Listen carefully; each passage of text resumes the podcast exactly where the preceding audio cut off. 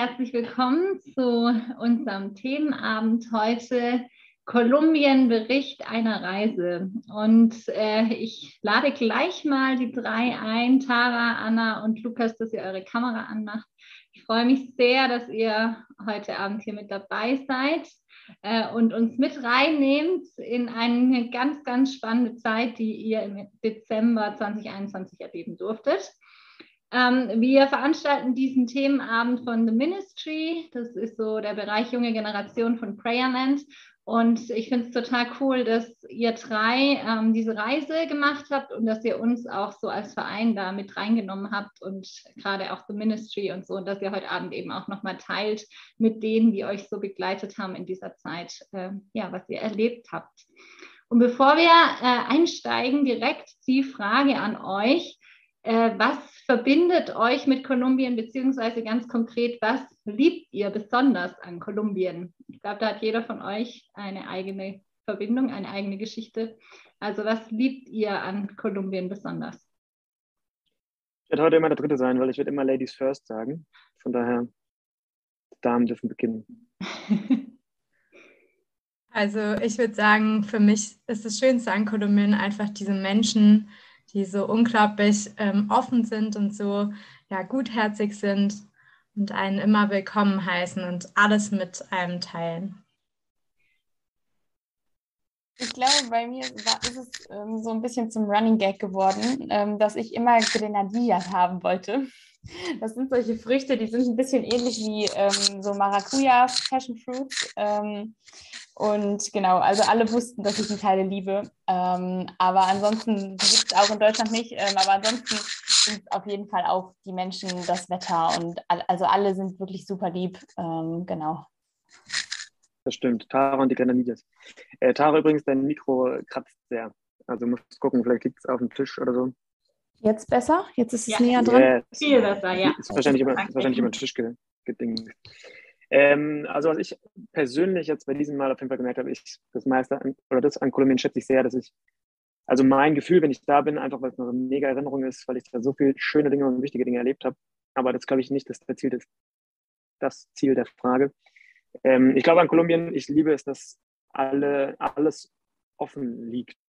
Alles ist öffentlich. Es gibt nicht privat. Es gibt nicht Häuser, die zu sind. Es gibt nicht, äh, du kaufst keine Ahnung, Fleisch abgepackt oder so. Es ist einfach alles, du bekommst alle Prozesse live mit. Also die Leute sind alle auf der Straße, du siehst genau, was im Nebenladen passiert. Du siehst die Metzgerei genauso wie die, keine Ahnung was, also es ist irgendwie alles visible und deswegen so nahbar und spürbar und anfassbar und alle Prozesse sind sichtbar. Okay, krass. Aber schön, dass das das ist, was du am meisten liebst. also ich bin sehr gespannt. Ich bin äh, ja Deborah. Ich darf euch so ein bisschen durch diesen Abend begleiten. Und was mich mit Kolumbien verbindet, ist eigentlich äh, ja die Reise, die ihr gemacht habt und die Verbindung, die ihr so hergestellt habt, auch mit Kolumbien und dass ihr uns damit reingenommen habt und heute Abend eben auch noch mal mehr reinnehmt. Das ist so meine Verbindung und ich glaube, da äh, ja, bin ich so auf einer Ebene mit vielen Zuschauern, die auch selber noch nicht in Kolumbien waren wahrscheinlich ähm, und trotzdem eben jetzt so ein bisschen Einblick bekommen in diese Kultur und in das Leben dort vor Ort. Eben, wie ich schon gesagt habe, ihr wart im Dezember 2021 für zwei Wochen, wenn ich mich richtig erinnere, in Kolumbien unterwegs. Ihr habt euch Mission Vive angeschlossen, einer Gruppe von vor allem jungen äh, Erwachsenen aus Südamerika und ihr drei aus Deutschland. Und ihr seid rumgereist, habt verschiedene Gemeinden. Wir sind auch junge Erwachsene. Bitte, ihr seid auch junge Erwachsene, genau, aber nicht aus Südamerika. Ähm, ihr habt äh, Gemeinden besucht, Kinderprogramm gemacht, ähm, getanzt und irgendwelche witzigen Theaterstücke vorgeführt. Ich glaube, da werden wir auch noch mal ein bisschen was sehen. Äh, und dann habt ihr aber auch krasse Sachen gemacht, wie ein Gefängnis besucht und so weiter. Also ein bisschen was habe ich schon mitbekommen, aber was ihr da konkret auch ganz persönlich erlebt habt, das werdet ihr heute Abend teilen. Ähm, wir werden es so machen, dass wir den ersten Teil haben, wo ihr so ein bisschen Einblick gebt mit Videos und äh, Fotos und euren persönlichen Eindrücken. Dann ähm, wird Laura aus unserem The Ministry Team ganz konkret auch für die Menschen beten, denen ihr begegnet seid und ähm, ja, die Projekte, die ihr dort besucht habt und auch nochmal für das Land Kolumbien an sich. Und im dritten Teil wird es äh, Zeit geben, dass wir Fragen an euch stellen können. Und da lade ich jetzt schon herzlich alle ein, die gerade zuschauen. Ihr dürft ähm, Fragen in den Chat ähm, auf YouTube einfach reinstellen und konkret nachfragen, was euch interessiert, äh, worauf die drei noch antworten sollen, was euch irgendwie auch bewegt an dieser Reise. Und vielleicht habt ihr dieses Projekt auch mit den äh, Turnbeuteln begleitet, dann schreibt gerne eure Fragen dazu nochmal rein. Ähm, ja, da sind die drei offen dafür. Bevor ich euch in äh, euren eigenen Teil mit dem Reisebericht äh, gehen lasse, die Frage, was hat euch denn an der Reise vor allem am Anfang besonders herausgefordert? Was war so eine große Herausforderung für euch, gerade am Anfang in diese andere Kultur einzutauchen? Also ich glaube, bei mir ist das eine relativ einfache Antwort. Ähm, ein bisschen langweilig auch. Es war einfach halt die Sprache, weil ich vorher noch nie mit einer Person in Live Spanisch gesprochen habe. Ähm, und das war also gerade das Verstehen war einfach super schwer. Klar, es gab auch andere Herausforderungen, aber das war definitiv so die größte Hürde immer. Ich finde es einfach so krass, Tara, dass du überhaupt mitgefahren bist und dich auf dieses Abenteuer eingelassen hast. Also cool. Ja, danke.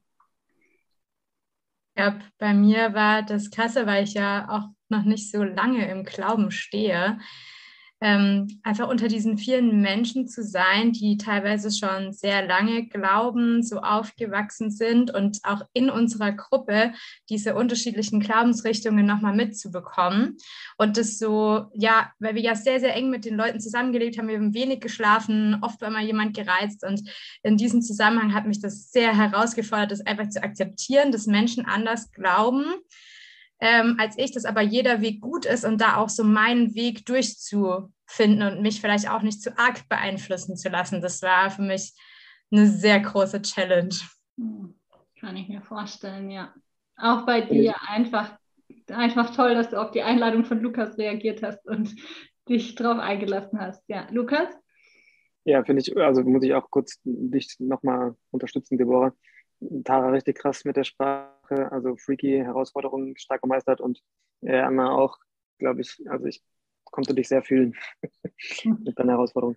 Ähm, ich glaube, bei mir war es dadurch, dass ich die Leute ja kenne und bei Mission Vive, ich habe den ganzen Laden ja so mit in der Gründungsphase mit ähm, begleitet, da war es für mich, glaube ich, schwierig, so die verschiedenen Rollen. Ich hatte so gefühlt zu viele Rollen für eine Zeit und da muss ich halt immer gucken, welche ich wie priorisiere und äh, wann ich auch mal mit meinen Freunden Zeit verbringe oder mal ein Latino in den Arm nehme und mal kurz nicht über die Mission nachdenke.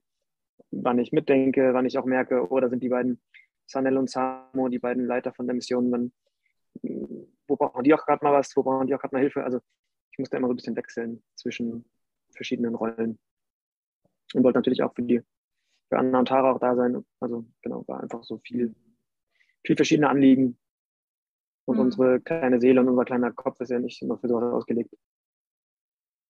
Ja, und äh, ich denke, manche andere Challenge werden wir jetzt gleich auch noch mitbekommen, wenn ihr uns ein bisschen tiefer mit reinnehmt. Ähm, ja, also ich äh, würde mal sagen, ihr dürft gerne übernehmen. Ihr werdet anhand von Insta-Stories und äh, ja, einfach da uns die Eindrücke weitergeben und damit ziehe ich mich so ein bisschen zurück und überlasse euch diesen ersten Teil, äh, die Bühne hier. Wir gucken uns direkt den ersten Teil an, oder? Oder sagen wir was vor? Ja. Ähm, was wollte ich noch sagen? Ich wollte noch sagen, kann, kann ich später erzählen, warum wir die ganzen Insta-Stories gemacht haben. Kann ich später erzählen. Genau. Auf jeden Fall werden wir uns jetzt die Insta-Stories von Lukas Profil anschauen, wo aber auch sehr viel von Tara und mir zu sehen ist. Hi ihr Lieben, liebe Grüße vom Flughafen. Man kann in Corona-Zeiten trotzdem fliegen, es funktioniert. Einige hatten es mitbekommen, äh, für uns geht es jetzt nach Südamerika, nach Kolumbien. Und das Schöne ist, ich bin nicht allein unterwegs, sondern mit zwei bezaubernden Damen. Und zwar der Anna und der Tara. Und auch in Südamerika bleiben wir nicht alleine. Da werden sich noch ein paar Latinos zu uns gesellen und dann reisen wir zusammen in vier Städte. Und in den verschiedenen Städten haben wir eine Turmbeutelaktion geplant. Wir verteilen Turmbeutel gefüllt mit Geschenken für die Bedürftigen da könnt ihr uns unterstützen. Mit 10 Euro pro Beutel seid ihr dabei. Geht ganz easy über PayPal. Link findet ihr hier. Genau, also wenn ihr ein paar Euro habt, äh, nehmt ihr gerne mit. Dann seid ihr auch mehr verbunden. Ansonsten, ihr werdet auch verbunden sein, wenn ihr hier weiter meine Storys schaut, weil ich werde jetzt bis Weihnachten eine Menge Content von Südamerika hochladen. Ansonsten ganz liebe Grüße von uns und bis hoffentlich bald. Schöne Vorweihnachtszeit. Denkt an uns. ciao, ciao.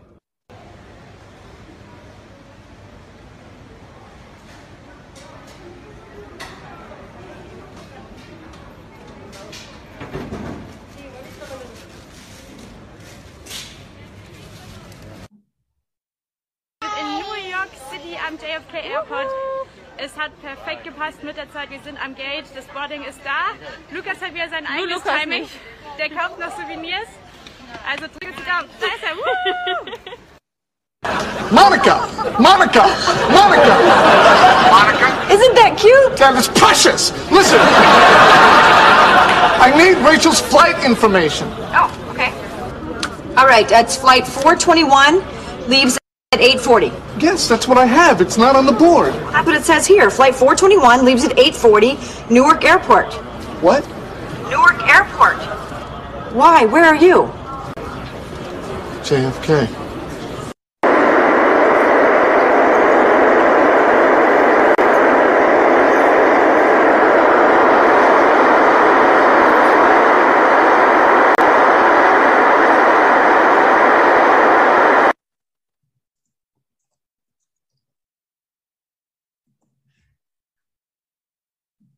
Amor es como un río que en cada beso vuelve y me baña. Es como una corriente que arrastra con solo verte ahí en la puerta de casa. Tu amor. pero la, la única manera en Colombia era Cali. Y los otros fueron otros países. Tienes mil excusas para olvidarme. Y si siento que te estoy perdiendo, te doy cien mil razones para quedarte.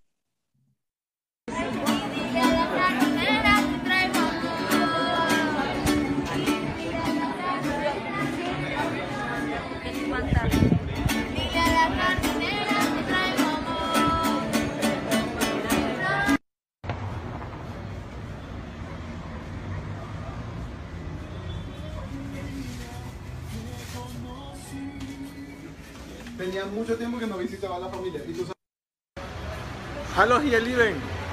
Auch von mir hallo, liebe Grüße für die, die sich für unsere Reise interessieren. Das ist der gute Samo, ein guter Mann.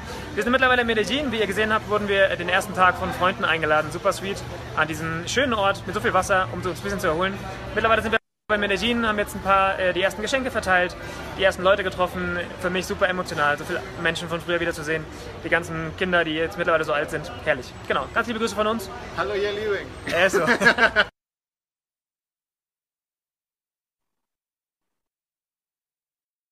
So, wir haben kurz die Videos gestoppt. Ihr habt gesehen, wie unsere Reise losging und unsere ersten Tage in Medellin bzw. in Guatapé, das war dieser wunderschöne Ort, der bunte Ort, ähm, wo ihr den See auch gesehen habt. Da wurden wir eingeladen von der Fundación Pami Barrio, ähm, die ja auch eine Verbindung zu Prayerland hat und diese, die Menschen haben uns vom Flughafen eingesammelt und haben uns direkt entführt in einen der schönsten Orte Kolumbiens nach Guatapé und wir durften die Mädels von der Fundation, also die Schutz, Schützlinge sozusagen von Pami Barrio kennenlernen, die schon lange auch in der Fundation leben, Mädchen, die dort aufgewachsen sind, die aus heißen Stadtteilen, so sagt man es in Spanisch, kommen und die eine total schöne Entwicklung gemacht haben, die alle am Studieren sind und sich sehr, sehr gut entwickeln, was sie ohne diese Fundation ähm, nicht so geschafft hätten mit dem Background, den sie haben. Ich bin so happy, dass wir das, dass wir überhaupt hin, hinfliegen konnten. Das ist so krass. Dass überhaupt alles mit den Flügen geklappt hat. Herrlichkeit. Ich habe es wieder schon vergessen. Es war krass, immer die ersten Sekunden zu sehen, wo wir am Flughafen noch saßen, keinen Plan hatten. Hervorragend. War schon emotional. Ja, das, man vergisst es oft bei so einer, bei so einer Reise, dass man natürlich auch einfach ein menschlicher, ähm, also ein eigener Mensch ist und ein menschlicher Körper ist und das echt eine krass intensive Zeit wird und dass man eigentlich so ein bisschen Ankunftszeit braucht. Deswegen war das mit Guatapé echt cool, wo man schon das erste Mal so ein Gefühl hat, okay, jetzt sind wir hergeflogen, wollen ja eigentlich den Leuten dienen und helfen und jetzt kriegen wir erstmal so einen geilen Urlaub serviert. äh, schon erstmal ein komisches Gefühl, aber es ist halt super wichtig, dass man so ein klein bisschen sich kurz von der Reise erholt. Auch gerade wir, wir hatten so super viele Stops zwischendrin, sind irgendwie über die USA geflogen und alles. Ähm, sehr, sehr wichtig, wenn man in ein anderes Land kommt, sich wirklich kurz die Zeit zu nehmen, um anzukommen. Und ihr habt gesehen, da hat schon, schon an Tag 1 angefangen mit den Grenadillas von Tara. Da habt ihr sie gesehen, gerade diese Früchte, die man so am Kopf aufschlagen kann und wo so schöne Matschepampe drin ist. Ich würde mich mal ganz kurz einklinken. Vielleicht kann der Tobi noch mal die Karte einblenden.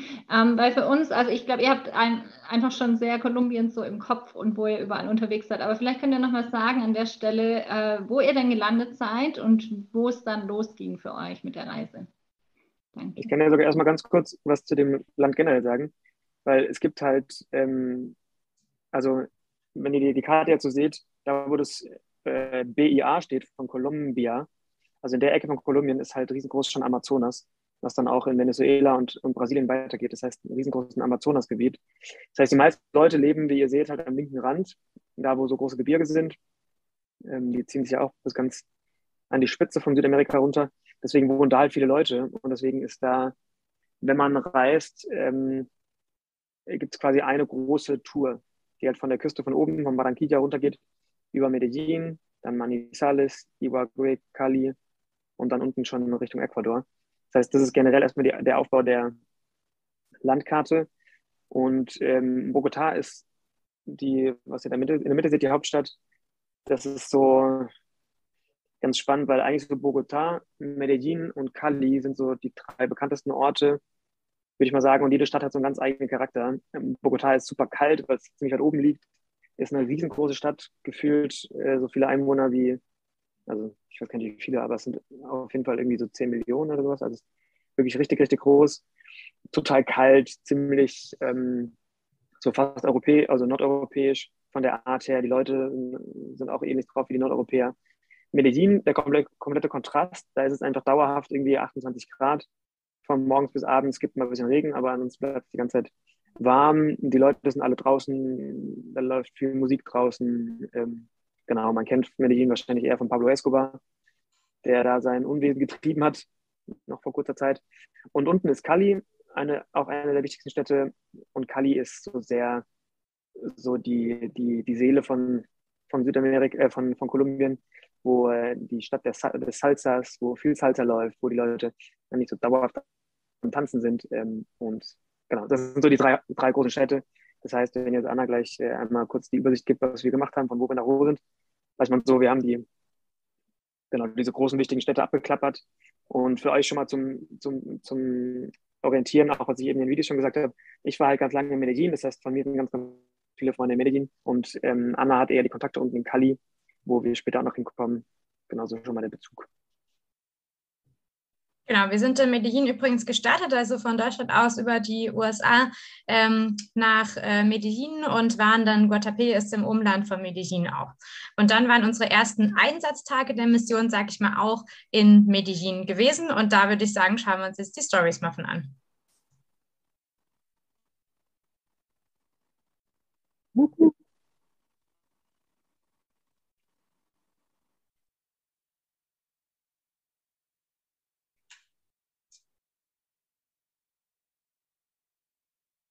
Die ersten Turmbeutel wurden verteilt. Da waren wir auch bei Pami Barrio gewesen, haben die Leute teilweise bis nach Hause begleitet.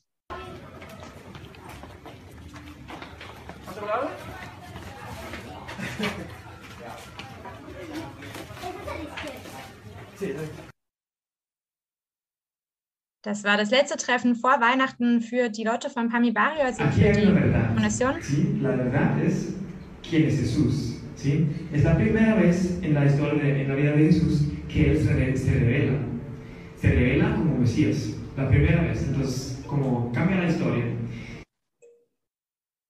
Genau, wir waren auch in einer Kirchengemeinde eingeladen bei Brazos Abiertos.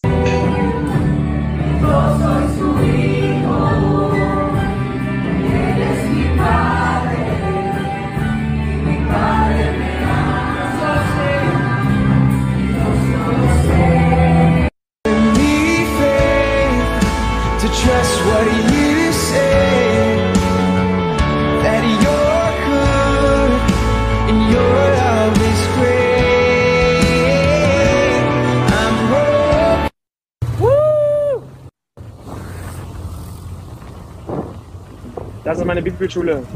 Da habe ich anderthalb Jahre. Ey, richtig herrlich. Er hier, ein Kumpel, den haben wir gerade getroffen, der studiert da, wo ich auch studiert habe 2017. Und der hat mich kurz hier reingelassen. Wir können einen kleinen Blick erhaschen. Ich habe hier über ein Jahr meines Lebens verbracht.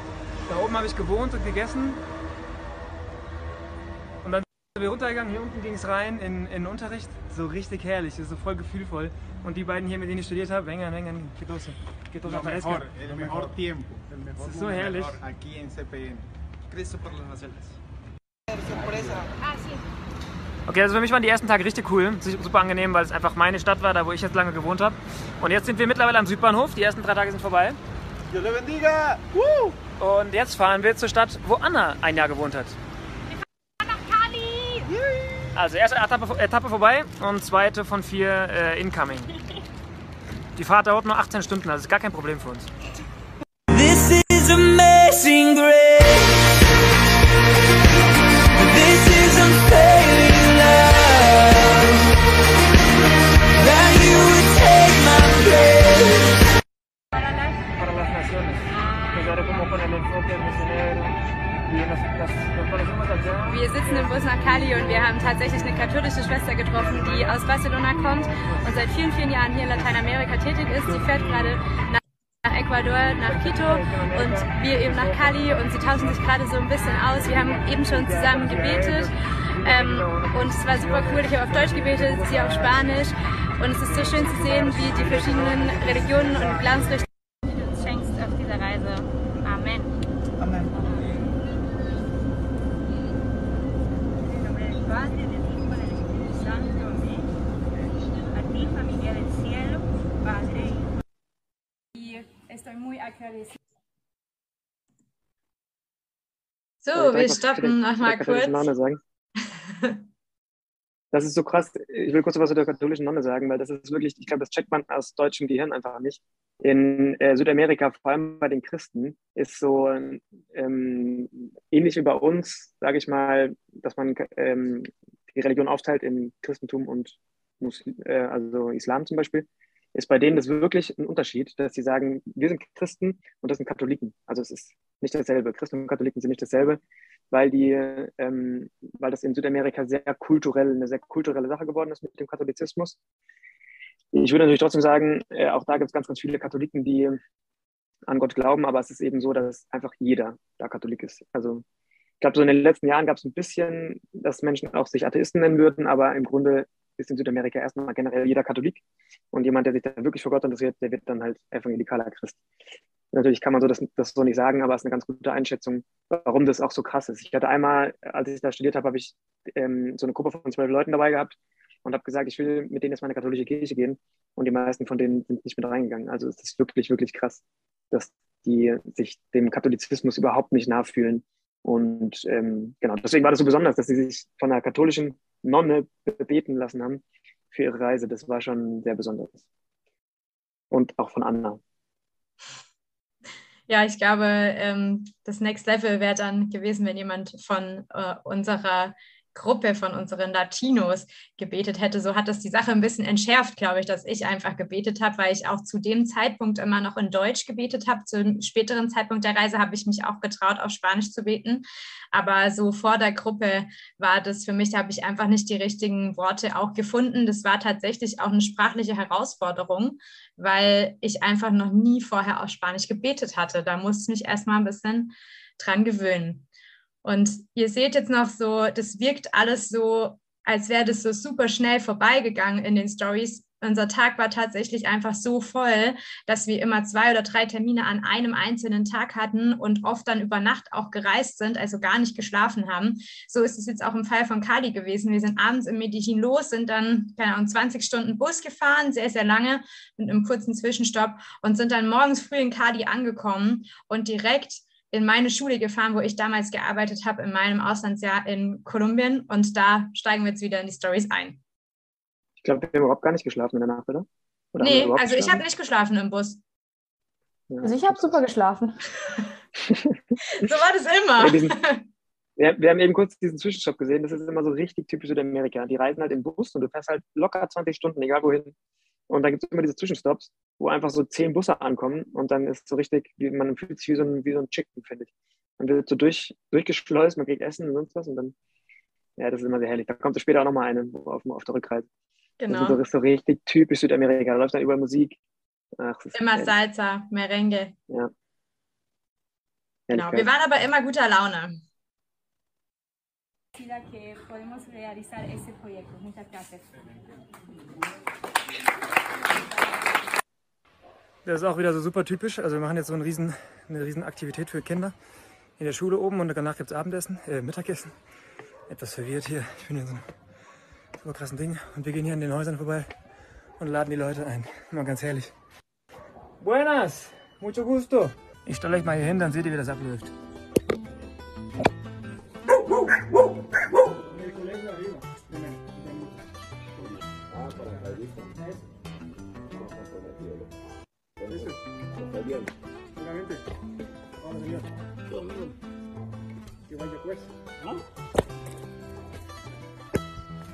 Also ganz cool, er kommt zwar nicht, weil er muss jetzt zur, äh, zu irgendeinem Event von seinem Sohn, der Militär, Militär war. Jetzt haben wir ein bisschen drüber das Militär geredet.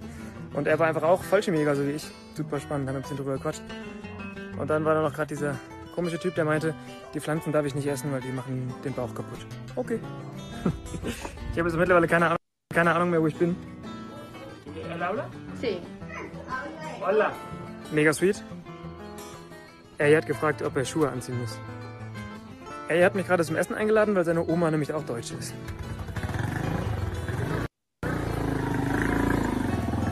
Okay, jetzt war ich so lange unterwegs und bin von A nach B gelaufen und habe ganz viele Leute kennengelernt, dass ich leider vergessen habe, wie ich zurückkomme. Aber das Schöne ist, in Frankfurt hat man immer die Hochhäuser, die man sehen kann. Und hier im Valle de Cauca, also hier in Cali, wo wir sind, äh, kann man einfach mal gucken, wo das Tal ist. Und jetzt muss ich mich hier nur irgendwie durchschlängeln, dass ich da wieder runterkomme.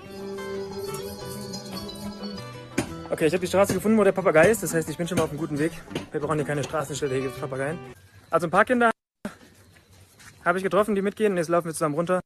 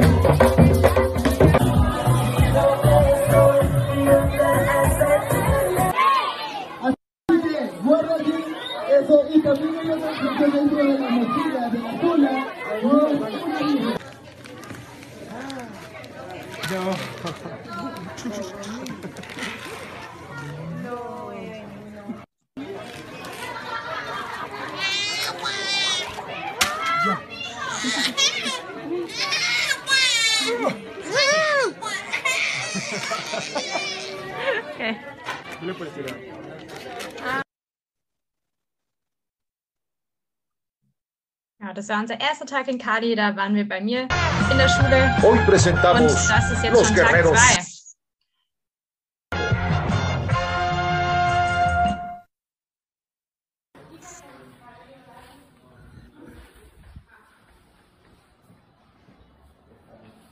Wir hatten immer super gutes Frühstück, weil uns die Mama von Samu und Sanel eigentlich immer mit Essen versorgt hat.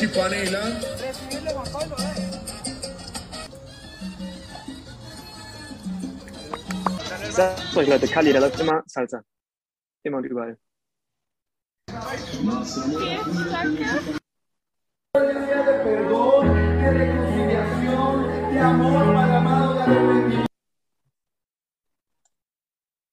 Äh, lass jetzt noch Ton an, weil jetzt kommt ein längerer Teil, wo ich was quatsche.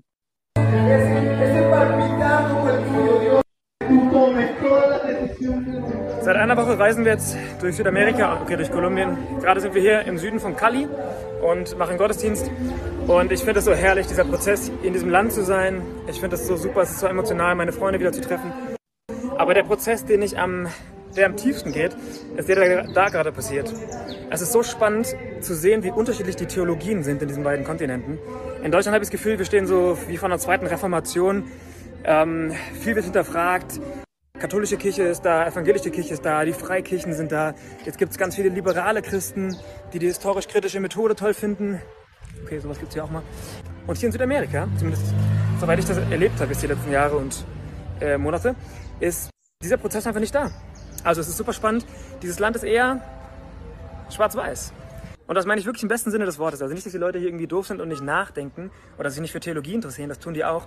Aber hier wird das Christentum halt nicht aufgeteilt in Theologien oder Theorien oder Theorien oder in Doktrinen, was glaube ich denn ist, was nicht, sondern hier wird das Christentum eher aufgeteilt in, bin ich ein sozialer Christ oder nicht.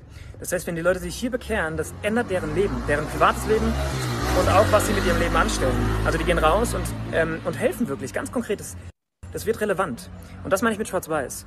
Und bevor ich jetzt hier groß theologisch werde, woran sich dann wieder alle Geister scheiden und wahrscheinlich interessieren sich einige von euch auch gar nicht für Theologie, wollte ich dir sagen, warum ich das teile. Und zwar, weil das halt für mich total der tolle Prozess ist. Ich liebe diese Vielfalt in Deutschland. Ich liebe diese verschiedenen Theologien und Theorien. Ich mag die historisch-kritische Methode. Ich höre gerne ganz vielen verschiedenen denkenden Menschen zu. Ähm, ich habe gerne diese Kontraste. Und hier in Südamerika, wo meine Freunde auf die Art und Weise halt soziale Christen sind, das ordnet für mich nochmal ganz viel im Kopf ein. Also es ist alles gar nicht so wichtig. Und das ist auch alles gar nicht so sehr dramatisch, wenn man unterschiedliche Meinungen hat. Also ich halte hier Predigten, die ich in Deutschland niemals halten würde. Es wird einfach nicht viel hinterfragt. Und guck mal, hier wird gerade da hinten drin gepredigt, ich will die Leute nicht ablenken. Ähm, aber das ist so wertvoll, weil ich merke, das Christentum in jedem Land ist unterschiedlich. Ich brauche mich gar nicht so sehr zu fokussieren und sehr zu nerven, wenn es in Deutschland nicht so läuft, wie ich will. Weil es ist einfach das Christentum, wir sind weltweites Christentum. Und alle sehen es anders und alle leben es anders. Und das Wichtige ist, dass es in deinem Land relevant wird. Und hier, hier in Südamerika ist es eben das Helfen, das soziale Christentum, was ich hier super gerne mag. Und in Deutschland mag ich das theologische Christentum.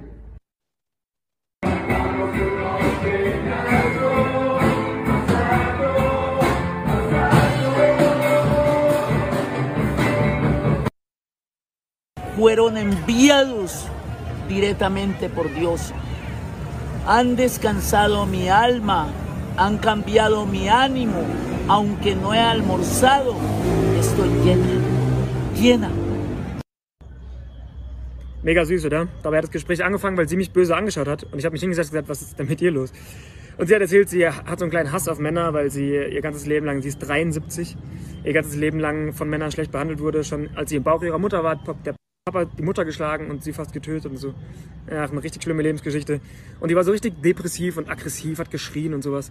Und jetzt nach zwei Stunden, man musste nur zwei Stunden ihr zuhören und mit ihr reden, ähm, hat sie so lieb geredet und war voll dankbar, dass ich da war, oder dass wir da waren. Äh, voll dankbar, dass jemand ihr zugehört hat und ähm, ihr Tag verändert hat. Und jetzt will sie nach Deutschland kommen ähm, und in Deutsch predigen. We will see.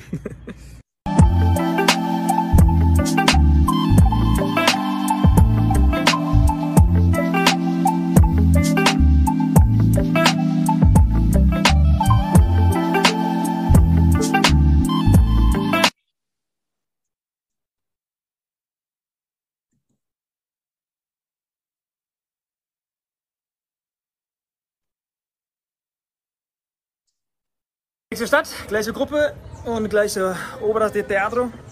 Und äh Genau, hier können wir mal muten. Weil das ist jetzt, das ist die Sache, die wir einfach richtig oft gemacht haben. Das war auch das, eine ähnliche Sache, ähm, das mit den Kindern Zeit verbringen. Ähm, und das war immer das Finale mit den, dass wir die Beutel verteilt haben. Das war Annas großer Moment. Anna, hast du das erste Mal, na nee, Kali hat unten hast du schon von Leuten gesprochen, aber hier hast du das erste Mal selber so ein so eine Genau. Sache geleitet. Da habe Ne? ich das letzte Mal, äh, das erste Mal so eine christliche Aktivität, das Resümee gegeben sozusagen, weil wir haben immer Spiele mit den Kindern gemacht oder so kleine Einheiten, die quasi eine christliche Pointe hatten, wo sie was lernen konnten dabei und dann musste immer einer dieses Endresümee sozusagen geben, was können wir jetzt daraus lernen, wa- was können wir mitnehmen für unser Leben und das war für mich das erste Mal in Spanisch. Das lief auch immer ganz cool, weil die haben dir einfach das Mikro in die Hand gedrückt und gesagt, bitteschön, jetzt bist du dran, du machst das, go. Aber war cool. Und äh, der Stadtteil nochmal dazu, das ist ein Stadtteil von Cali, wo wir da waren, den ihr gerade seht. Ähm, das ist Silo, Siloe und Siloe ist einer der heißesten Stadtteile auch von Cali. Also wir haben uns wirklich in den Städten, wo wir waren, immer in den sehr, sehr heißen Pflastern bewegt. Aber man hat eine traumhafte Aus Aussicht in Siloe.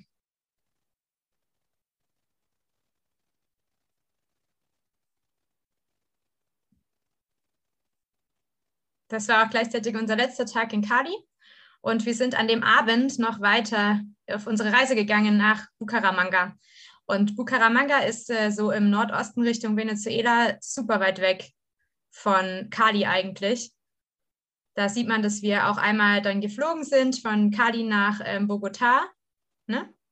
und dann von Bogotá weiter nach Bucaramanga. Das ist alles schon so lange her. Genau, da sieht man es einmal auch auf der Karte hier unten. Cali, Bogotá, Bogotá, Bucaramanga. Warum Und auch immer wir diesen Zwischenstopp gemacht haben. Wie bitte? Warum auch immer wir diesen Zwischenstopp gemacht haben, das war so seltsam. Weil es keine Direktflüge irgendwie gab anscheinend zu der Zeit, war halt auch Dezember, da reisen viele, viele zu ihren Familien. Auf jeden Fall haben wir total crazy Freunde von dir getroffen, Lukas, am Flughafen in Bogotá.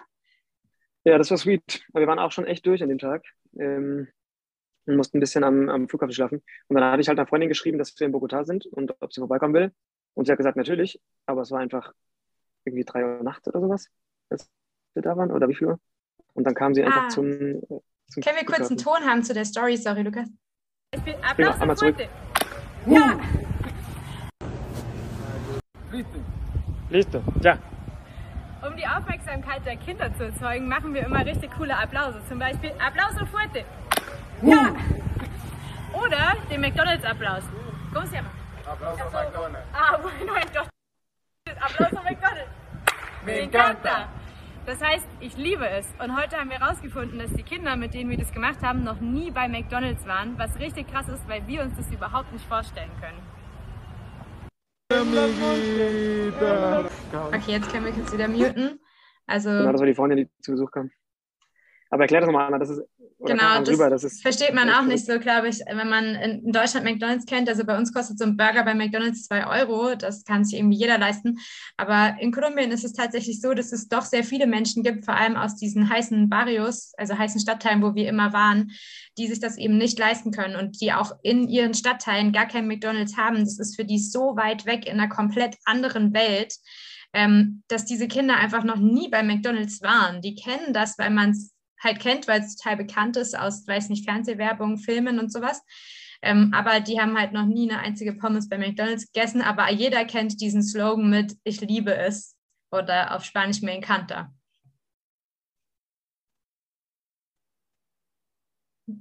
Sollen wir zum Bucaramanga-Teil direkt rüber?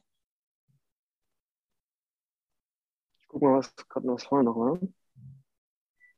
Genau, in Cali ähm, habe ich noch sehr, sehr viele ähm, Menschen getroffen aus meinem Auslandsjahr, die alle sehr positiv überrascht waren, dass ich auf einer Missionsreise bin und dass ich quasi mit Gott unterwegs bin. Das war auch sehr schön zu sehen, weil ich das am, am überhaupt nicht wahrgenommen habe in meinem Jahr 2016, 2017, wo ich da war, dass Gott in deren Leben eine Rolle spielt. Und das tut er aber sehr wohl. Und es war ja einfach so eine schöne Überraschung für mich auch. Dann, genau, und als wir nach Bucaramanga sind, da haben wir uns eigentlich am Anfang alle gefragt, warum gehen wir nach Bucaramanga? Und wir wurden so überrascht. Wir wurden richtig überrascht. Ich glaube, für uns alle war wirklich Bucaramanga ein richtig krasses Highlight. Lass uns, lass uns ruhig nochmal kurz in die Story reingucken, den Anfang von, von dem Ding. Genau. Weil, also Medellin war, und am besten kurz mit Ton, die ersten vier. Es ist super, super schön hier. Hier wurde schon richtig viel vorbereitet. Ähm, wir dürfen jetzt gleich erstmal in die Gastfamilien gehen und frühstücken. Ähm, und generell liegt in der Zeit hier der Fokus nicht nur auf den Kindern, also nicht nur die Kinder bekommen die Turnbeutel, sondern wir nehmen die auch mit in Gefängnisse.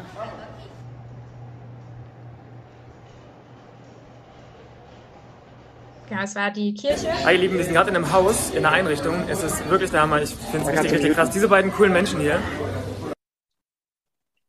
Genau, also ich glaube, Bucaramanga war generell einfach anders. Wie ihr gerade gehört habt, war schon der Anfang. Wir wohnen nicht alle zusammen, sondern wir gehen in den Gastfamilien. Das war schon eine Herausforderung auf jeden Fall für Anna und Tara auf jeden Fall auch. Ähm, da kommen dann Reibungen noch mehr raus mit der Kultur. Äh, genau, Bucaramanga war generell einfach total anders. Äh, Tara, du hattest ja die ersten, die ersten Minuten eingeleitet. Vorher hatte man das nicht ganz gecheckt, ne? Aber es war irgendwie eine ganz andere Atmosphäre. Und wir haben uns auch gefragt, in, in den Tagen, die wir in Bucaramanga waren, ich glaube, das waren auch nur drei Tage, das war unser kürzester Stopp, aber gleichzeitig ein sehr intensiver. Ähm, wir haben uns immer gefragt, warum das auch für uns so anders ist als in den anderen Städten? Und ich glaube, die Antwort ist einfach, weil diese Kirche eine so offene Gemeinde ist und weil die Pastoren einfach so bedingungslos alle Menschen lieben. Das ist wirklich krass. Ich habe das in meinem Leben seltenst erlebt. Ich würde fast sagen, noch nie davor, dass Menschen so bedingungslose Liebe haben für andere. Und die arbeiten eben auch viel mit Einrichtungen zusammen, wie ihr da jetzt in den Videos laufen seht, ähm, für Leute, die auf der Straße leben und sich quasi wieder in normales Leben zurück, äh, wie nennt man das ähm, auf Deutsch, äh, wieder eingliedern wollen in ein neues Leben. Und genau, das sind die Stories, da brauchen wir auf jeden Fall den Ton von. Ja, ja. Was hast du da? Was Leckeres. Arequipe. Ich durfte gerade einmal kurz aufs Klo und äh, es sind einfach super viele junge Männer, die da drin sind und gefühlt alle haben uns angestarrt. Wir waren mit drei Mädels einmal kurz auf dem Klo und es war, war ein bisschen eine weirde Situation, aber ich bin gespannt, was sie gleich mit denen machen werden. Was sind das für Leute? Äh, das sind Menschen, die Probleme haben mit äh, Drogen, mit, was haben sie noch für Probleme? Also, ähm, die auf der Generell Straße gelandet sind und die sich quasi jetzt äh, wieder erholen dort. Und warum- Da ihren Safe Space einfach haben. Und warum sind die da? Damit sie wieder zurückkommen in ein neues Leben. Und dürfen die rausgehen und was Sachen kaufen? Nein. Die sind da wirklich, wirklich ziemlich eingeschlossen. Also eben hat uns auch immer einer begleitet, der immer die Tür auf und wieder zugeschlossen hat. Also man nennt das auch Gefängnis. Gefängnis.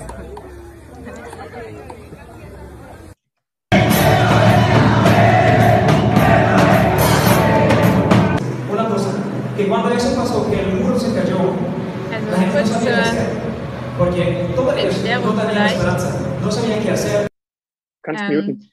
Genau. Wir waren ja dort in einem Gefängnis, wo man aber vorher nicht so richtig gecheckt hat, dass es ein Gefängnis ist. Deswegen habe ich das auch so komisch erklärt in dem Video und deswegen hat mich Lukas auch so komische Sachen gefragt, weil es einfach mitten in der Stadt ist. Es ist wie so ein Wohnhaus zwischen anderen, nur dass die natürlich auch so Gitter davor haben und ihre Zellen haben, aber das wirkt halt nicht so, wie man sich aus Deutschland ein Gefängnis vorstellt. Und wir waren dann da drinnen und was total faszinierend ist, ist diese Männer, die ihr da jetzt seht, die zusammen klatschen und einen ganz fröhlichen Eindruck machen und irgendwie auch zusammen tanzen und mit uns tanzen, die mögen sich eigentlich gar nicht gegenseitig, die bekriegen sich im Alltag normal total und haben mit uns zwei Stunden lang als eine schöne Gemeinschaft, als eine Gruppe zusammen wirklich gefeiert und zelebriert. Wir haben zwei Stunden sind wir durchgesprungen mit Live-Musik und haben Jesus gefeiert ähm, und haben zusammen gebetet, für die gebetet. Lukas hat gepredigt. Es war sehr, sehr intensiv, auch in dieser kurzen Zeit. Der ganze Boden war voll mit Schweiß. Ja, da war keine Luft. Die hatten da keine Fenster und so heiße Lampen, nur so ein paar Ventilatoren, die man da sieht. Und die haben einfach die Stühle zur Seite geschubst und sind da wie beim Rockkonzert ähm, rumgesprungen im Prinzip. Genau, aber seht, ihr seht die Einblicke, die wir euch jetzt geben, die sind, ähm, es gibt noch einiges mehr Videomaterial, ähm, aber die Einblicke, die wir euch geben, die sind äh, eigentlich jedes Mal ein bisschen ähnlich. Wir sind nach Bucaramanga eben noch weitergeflogen, aber das ist immer so, so die, der Gedanke von dieser Mission gewesen. Wir haben verschiedene Treffen, die wir uns angucken, wo wir dann spontan auch gucken, was für ein Gefühl haben wir, sollte jetzt jemand predigen oder nicht. Bei den, Gefäng bei den Gefangenen zum Beispiel hatte mir der Sanel, einer von den beiden bärtigen Zwillingen, die ihr dann immer sieht, hatte mir gesagt, "Äh, Lukas, wir lassen das weg mit deinem Input, ähm, wir machen jetzt noch Musik. Und dann hat sich der Pastor von der Gemeinde, die er vorgesehen hat, hat er gesagt, nee, nee, auf jeden Fall wollen wir, dass der Deutsche redet. Und dann hat er gesagt, jetzt machen wir doch noch. Also immer so ein bisschen Gefühl, was machen wir, was machen wir nicht. Ähm, und das ist wirklich, obwohl wir eigentlich jedes Mal ein grob ähnliches Programm abziehen, äh, mit Theater oder sonst was, mit den Kindern oder Musik und, und Input bei, bei Älteren, es ist wirklich, jedes Treffen war so unique und so anders und so ähm, besonders. Und eigentlich müssten wir mal noch kurz, kurz springen in den Teil 3 mit diesen ähm, Ja. älteren oder, oder Teil 2, genau. Also, Tobi, du kannst ja mal kurz noch weiterklicken, weiter dich durchklicken. Das war eigentlich, also das im Gefängnis war wirklich einer der besondersten Momente in Bucaramanga. Wo war das mit den älteren Leuten? War das auch in Bucaramanga? Das war ne? davor, das war der erste Termin an dem Tag, war das mit den älteren Herren? Oder meinst, nee, meinst du die Hütte? Ja, genau, die Hütte, wo wir, wo wir Oh, danach. das einen habe ich auch gerade überlegt. War das nicht in Pereira? Das war in Pereira, Ja. genau. Ja. Da Stimmt. wollten wir eigentlich Also- gerade hinskippen. Ne? Also wir suchen, Tobi, für dich, wir suchen Stories aus Pereira, wo wir in einer ganz kleinen Hütte ganz dicht mit vielen Menschen waren. Und genau, aber das ist im Grunde, ihr könnt euch diese Story dann auch gerne mal angucken, wenn es euch jetzt mehr interessiert.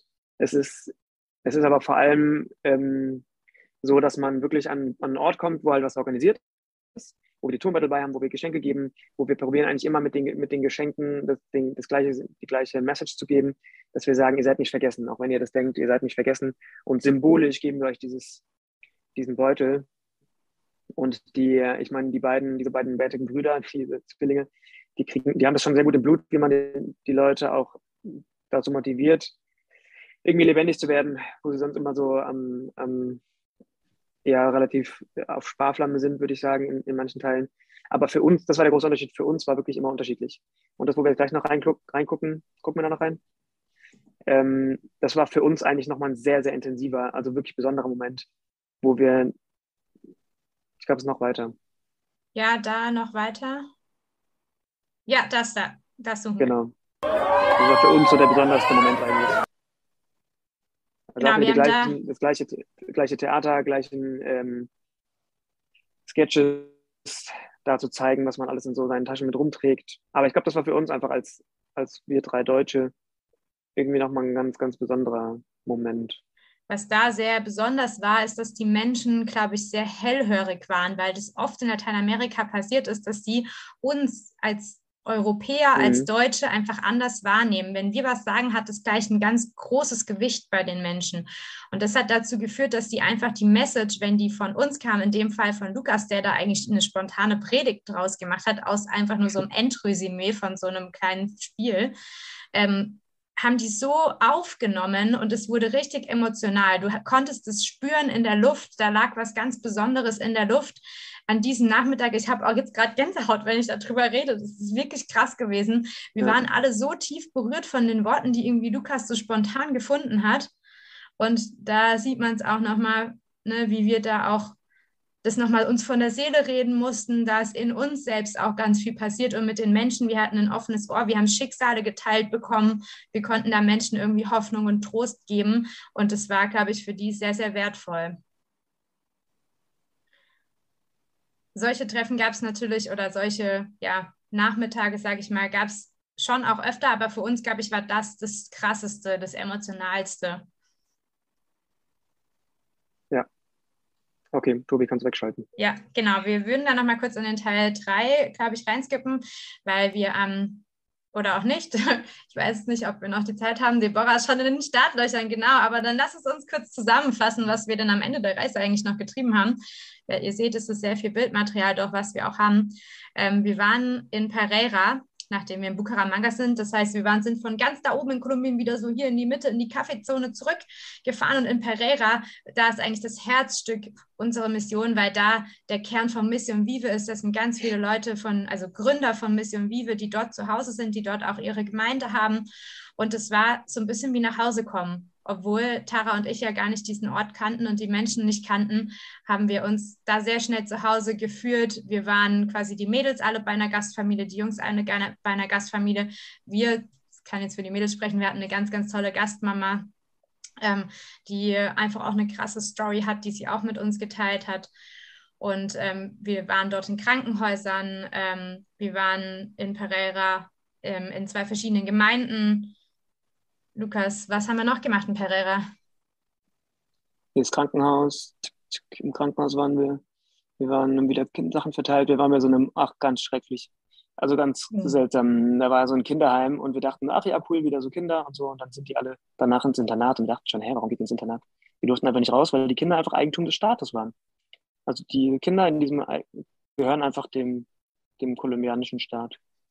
Und das ist eigentlich so, dass vielleicht was man noch sagen könnte hier am Ende waren ähm, eben wie, dass man, als wir in Guatapé eingeladen wurden am Anfang, wurden wir in so ein Herrenhaus eingeladen als Abschluss. Und das war wirklich schön, weil das ist auch das, was ich vorhin gesagt habe, irgendwie in diese Kultur reinzukommen, ist wichtig. Und dann hat hier der Leiter von Mission Vive, auch ein, ein guter Freund von mir, hat uns Geschenke gemacht, hat uns wertgeschätzt, hat uns ähm, genau ganz viel, also hat uns ein schönes Ende beschert, genau.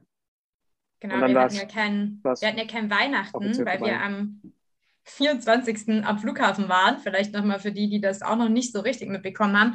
Wir haben da so ein bisschen unser Weihnachtsfest auch für geopfert, was sich voll gelohnt hat, würde ich sagen. Und deswegen haben die für uns Weihnachten ein bisschen vorverlegt. Wir hatten diesen schönen Abend mit dem wunderbaren Tannenbaum und wir hatten wirklich auch Geschenke, was wir, glaube ich, gar nicht erwartet haben. Also ich zumindest nicht. Es hat mich sehr gerührt, dass sie sich so viele Gedanken gemacht haben. Wir haben alle eine personalisierte Bibel bekommen und noch viele mehr Geschenke. Und wir haben sowieso so viele reiche Geschenke bekommen auf der Reise. Das war total krass. Richtig cool. Vielen, vielen Dank schon mal für diese Einblicke. Wir werden noch ein bisschen tiefer gehen jetzt gleich und ihr dürft einfach auch noch erzählen. Ähm, erstmal würde mich jetzt an der Stelle noch interessieren oder jemand von euch kann das vielleicht zusammenfassen.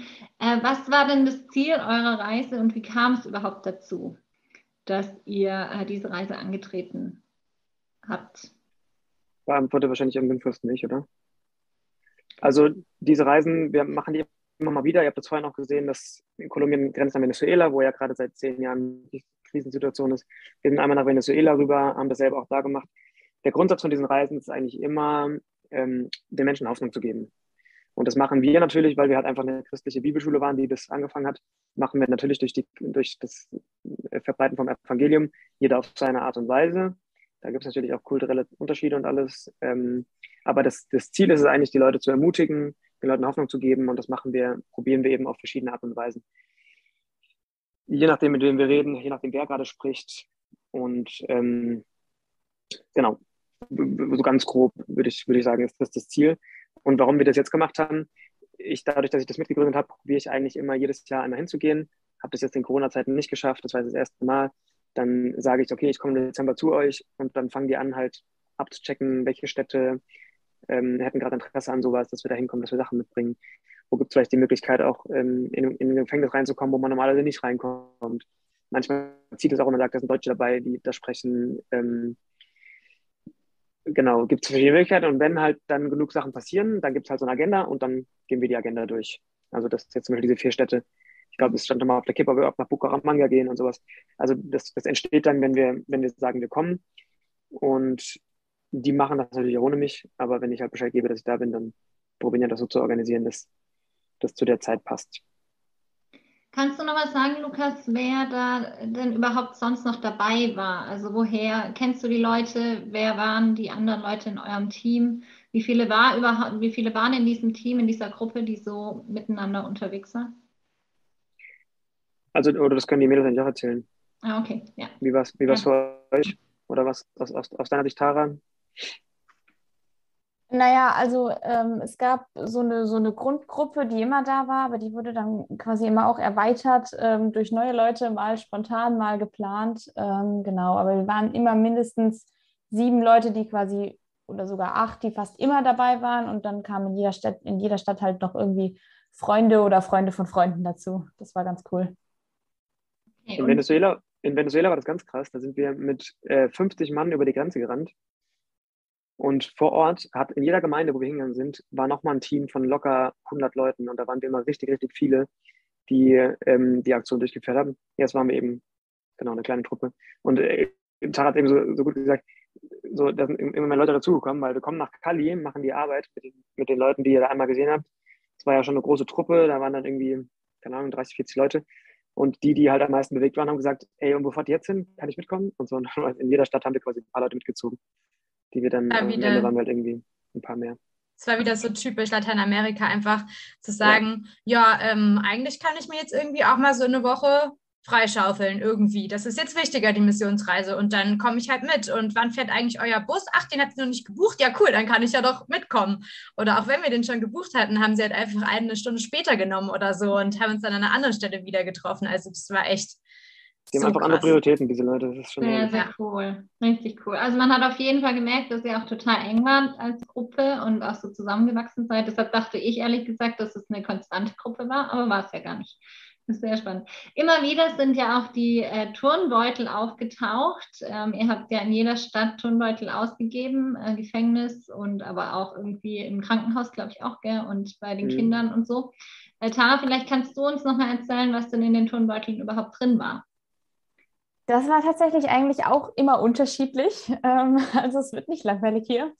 Ähm, es also ähm, in, in äh, Pereira zum Beispiel waren die schon vorher abgepackt oder in, in Bucaramanga sogar auch.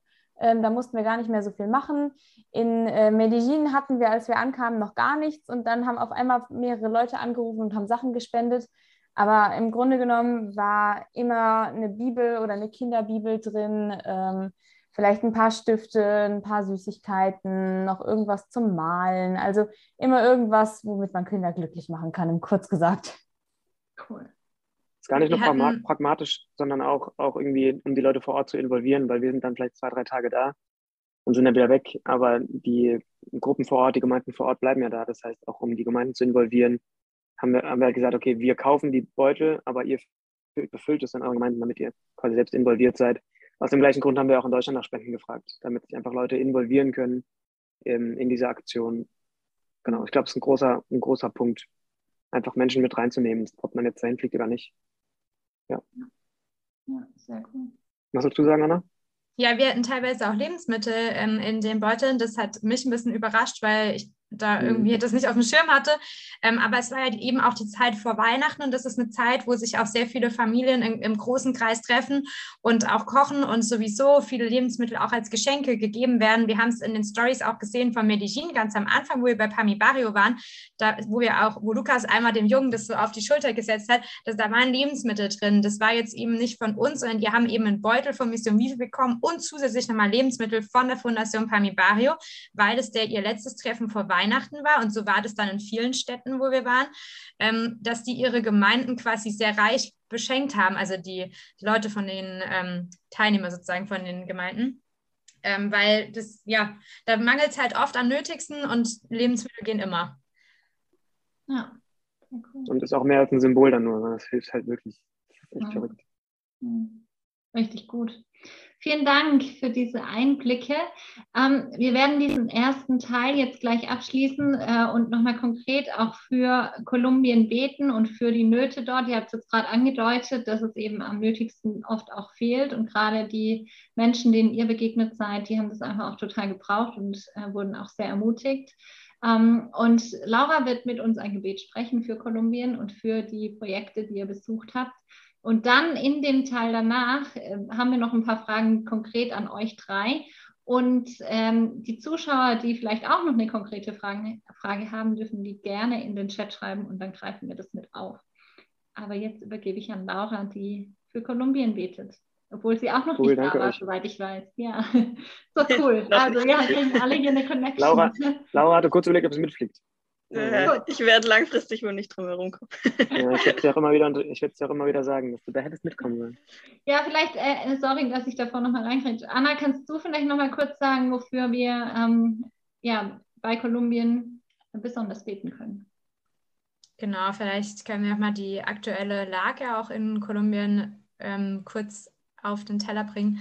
Ähm, wir hatten äh, starke Regenfälle vor ein paar Wochen jetzt in Pereira oder auch im ganzen Land und äh, viele Familien haben ihr Zuhause verloren. Äh, Menschen sind da umgekommen bei. Es hat mich so ein bisschen an die Unfälle oder das, was im Ahrtal passiert ist, erinnert, nur alles in viel, viel größerem Ausmaß, weil einfach das Land viel größer ist. Und da ähm, haben wir auch schon viel für gebetet und äh, da, ich glaube, das ist heute auch ein guter Punkt, weil das auch eben in Pereira passiert ist, wo das Herzstück von unserer Mission eigentlich ist, wo wir viele Freunde haben mittlerweile und viele Menschen auch kennen. Vielleicht ein Aspekt noch von mir, der ein bisschen weiter als die Reise geht. Ich glaube, dass in Südamerika das immer noch so ist, dass sie ein bisschen mit ihrem, mit ihrem äh, Autoestima, wie heißt es auf Deutsch? Äh, äh, Ausstrahlung, Selbstbewusstsein? Genau, also als Nation, mit ihrem Selbstbewusstsein als Nation strugglen. Weil es immer noch so, wenn ein Deutscher hinkommt, man ist einfach besonders. Ist, wenn ein Amerikaner kommt, ach, dem seine Predigt ist ja immer so richtig und so toll. Also die haben als Nation noch nicht ganz gecheckt, wie wertvoll die eigentlich sind. Ähm, vielleicht sind sie da ein Stück weiter als, als ein afrikanischer Kontinent. Oh man, ich will jetzt hier nichts Falsches sagen, aber einfach von meinem Gefühl her. Und ich finde, das, das fände ich einen wichtigen, einen wichtigen Aspekt, weil da, das ist, es würde diesem Kontinent so gut und es würde der ganzen Welt so gut tun, wenn die Latinos ähm, sich noch bewusster darüber werden, was für einen Wert ihre Kultur auch für so kalte und äh, ja, wie nennt man uns Euro Nordeuropäer, ich weiß nicht, aber es ist genau, sie tun uns gut und das sollten sie immer wieder hören und immer wieder wissen und da tragen wir unseren Beitrag bei, aber das Genau, Dankeschön. da kommt Ja, dann lade ich uns alle ein, dass wir beten, vielleicht mitbeten mit Laura oder einfach auch zuhören, wenn wir das äh, nicht so kennen. Also herzliche Einladung zum Gebet.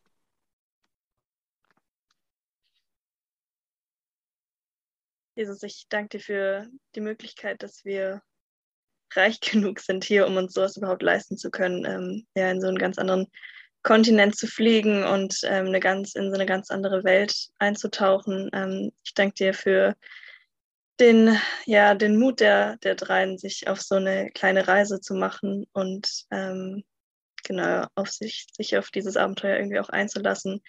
Ähm, mir ist irgendwie auch so diese, diese Frau im Kopf geblieben, ähm, mit der Lukas geredet hat, die zwei Stunden. Ähm, ich bitte dich, dass, dass das irgendwie was ist, was die Reise auch ganz, ganz massiv auch nachträglich irgendwie prägt, dass, dass Menschen in ihrem Herzen verändert werden, dass, dass sie Wertschätzung erfahren. Ähm, das, was Lukas auch gerade gesagt hat, dass diese, ja, dieses Gefühl vielleicht der Minderwertigkeit auch als ganze Nation, dass das gerade durch so eine, ähm, so eine Begegnung ähm, ja, auf Augenhöhe mit Menschen, die äh, ja irgendwie aus westlichen Ländern kommen, äh, dass das nochmal echt ähm, ja, prägt und, und langfristig auch was, was verändert, zu merken, hey, die, ähm, die sehen uns nicht als minderwertig, sondern ähm, wir sind wertvoll für die und äh, wir haben denen auch was zu geben und äh, bekommen nicht nur.